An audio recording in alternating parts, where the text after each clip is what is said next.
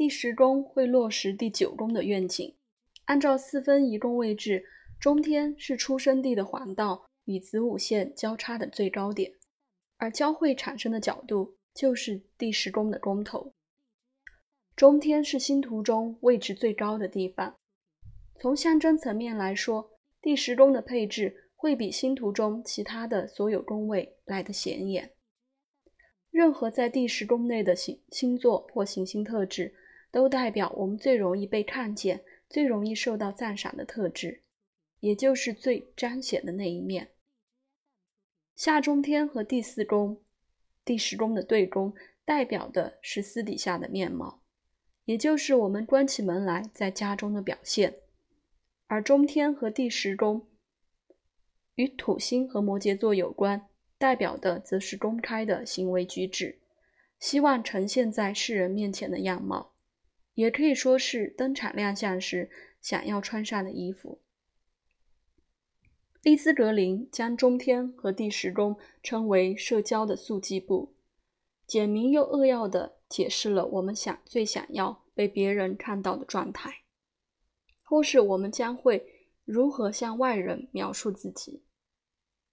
为了与中天突出的位置相互辉映，第十宫的配置显示了我们想要被欣赏、赞美、崇拜和尊敬的特质。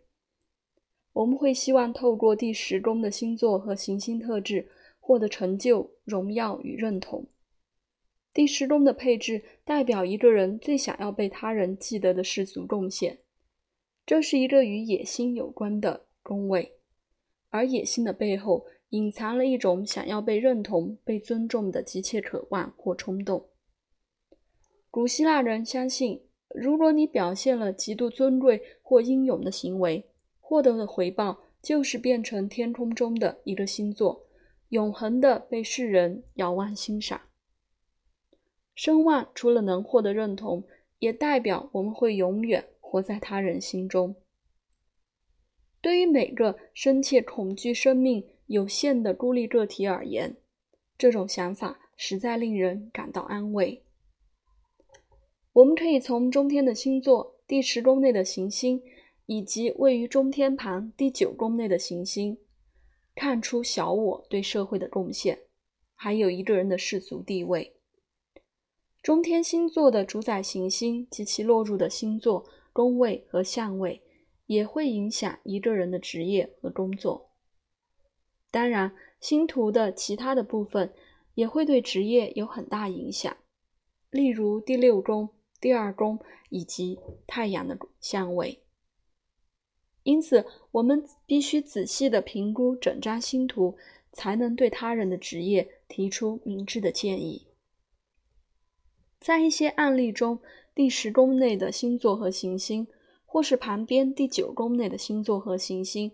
可以准确地解释一个人的职业特质，例如土星在此的人可能意味着当老师、法官或科学家；木星在此的人可能是当演员、哲学家或导游；月亮在此的人可能会是职业保姆或旅馆老板。奥地利作曲家弗兰茨·舒伯特就有与音乐相关的双鱼座在中天。双鱼座的主宰行星海王星落入代表创造性表达的第五宫。我们若是用较为保险的方法来分析，中天附近或第十宫内的配置，并不能代表实际的职业，反而会显示一个人追求事业的方式，或是处理和规划工作的态度。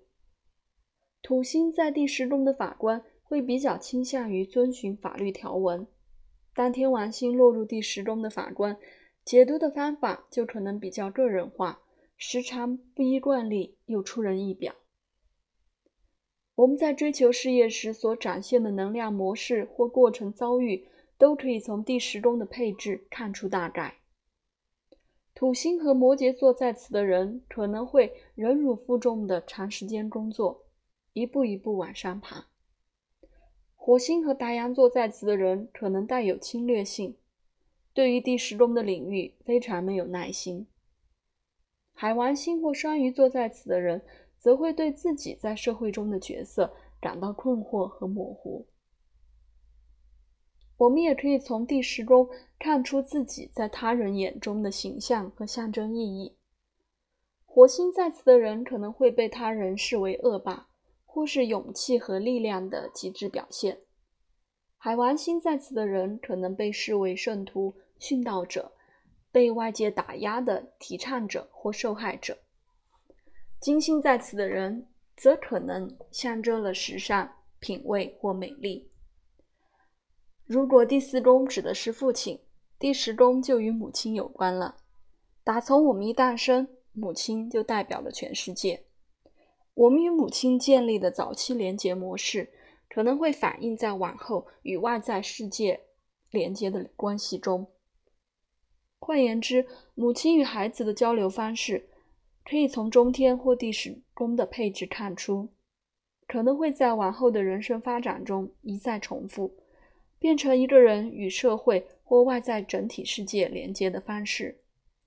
如果母亲具有威胁或破坏性，例如有困难相位的冥王星在第十宫，我们长大之后就会认为这个世界不太安全，然后试图捍卫自己。如果我们曾经感受到母亲的支持和帮助，有良好的相位的行星落在第十宫。便可能期待世界也会同样的对待我们。这就是美国发展心理学家艾利克·埃里克森所说的基本信任。我们如果把第十宫与母亲、塑形的父母及职业联系在一起，那么与母亲相处的经验或多或少就会影响职业的选择。例如，如果火星在第十宫，母亲可能非常。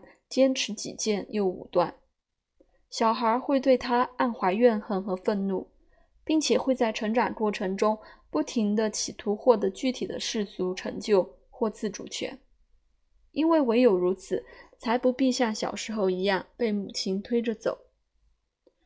早期与母亲对抗的经验，最后竟演变成与整个世界抗争的模式。有些时候，期待获得。母亲的母爱的欲望，借此确保生存无虞，也会变成选择职业的根据。例如，水星如果落入第十宫，母亲便可能善于表达又聪慧。小孩只要觉得这些是母亲重视且欣赏的特质，就会透过这些特质来获得母亲的爱和支持。我们会期许自己表现并发挥这些特质，借此来获得母亲认同。所以，往往在找工作的时候，也会把水星的特质列为重点。在一些案例中，第十宫可能会变成一种与母亲的竞赛，这也会促使我们去追求某些特定的事业。如若金星落入第十宫，母亲可能会被外界视为既迷人又漂亮。金星的特质显然已经被投射在母亲的身上。在这种情形下，小孩为了确保自己的金星特质，以后就会找一个被外界认为漂亮、优雅或是有品位的工作。最简单的解释则是，无论我们喜欢与否，第十宫显示的母亲或是父亲的人格特质都会出现在自己身上。这是一种很复杂的情节，但第十宫内的配置时常可以指出。母亲没有活出的人格特质，也就是母亲在小孩成长期间没有带着意识去展现或表达的特质。只有母亲愿意给自己机会去展现这些特质，我们才可能按照第十宫的行星和星座来描述母亲可能的样子。小孩常常可以敏锐地感受到母亲的心理状态或家中的气氛。他们不仅可以感受到母亲外显的那一面，同时也可以感觉到母亲压抑或否认的那一面。小孩可能会因此动摇自我，只为了替母亲活出阴暗面，让母亲活得更完整，或是因此获得弥补。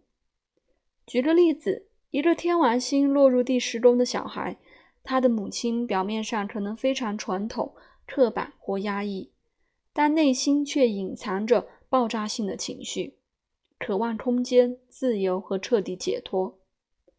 在某些方面，小孩会感受到母亲没有表达出来的天王星特质，然后就会在成长的过程中感觉到一股难以抑制的冲动，被迫去展现母亲无法表达的特质。第十宫内有许多行星的人，通常都野心勃勃，渴望获得赏识、地位和声望。通常，外界会给予男人较多的空间去追求这些欲望。第十宫很强的女人可能会找一个位高权重的伴侣，借此在世界上占有一席之地。这种方式当然比较轻松，他甚至可能是伴侣功成名就背后的那只推手。但他到最后可能会因为伴侣获得的赞美超过自己而感到生气，然后就会有意无意的去找法子惩罚他。以此类推，无论是父母之中的哪一方，或是父母双方都具有很强的第十宫，都可能会把自己未达成的成就，或是未获得赏识的渴求转移到小孩的身上。有些小孩可能会与这种投射合作。有些小孩则可能会反抗，最后与父母的期望背道而驰。第十中除了指出我们与母亲或是塑形的父母的关系，也显示了我们与所有权威人物的关系。我们在幼年时期被父母压抑或虐待所产生的愤怒和伤害，经常会扭曲往后与其他权威人物相处的相现实状况。当然。反抗可能出自一个合理的原因，但按照还原论者的说法，反抗的方式、态度和激烈程度往往受早期父母权威的遗毒所影响。我们并不是要贬义或批评判那些反抗社会不公平现象的人，而是建议他们最好看一下自己星图的第十宫，以及其所代表的复杂心理情节。打老板一拳，或是对总统扔鸡蛋，都是一种表达内在的愤怒的小孩的方式。但即使改革已经迫在眉睫了，这仍然不是最有效的方法。第十宫位居星图的最高点，就代表了我们必须运用自己的能力和才华去服务并影响社会，借此获得自我满足。有些人甚至可以因此获得大众的掌声和表扬。第一宫到第十宫是一段漫长的旅程，在第一宫的阶段里，我们完全没意识到自己是一个分离的个体，不知道自己是独立的存在。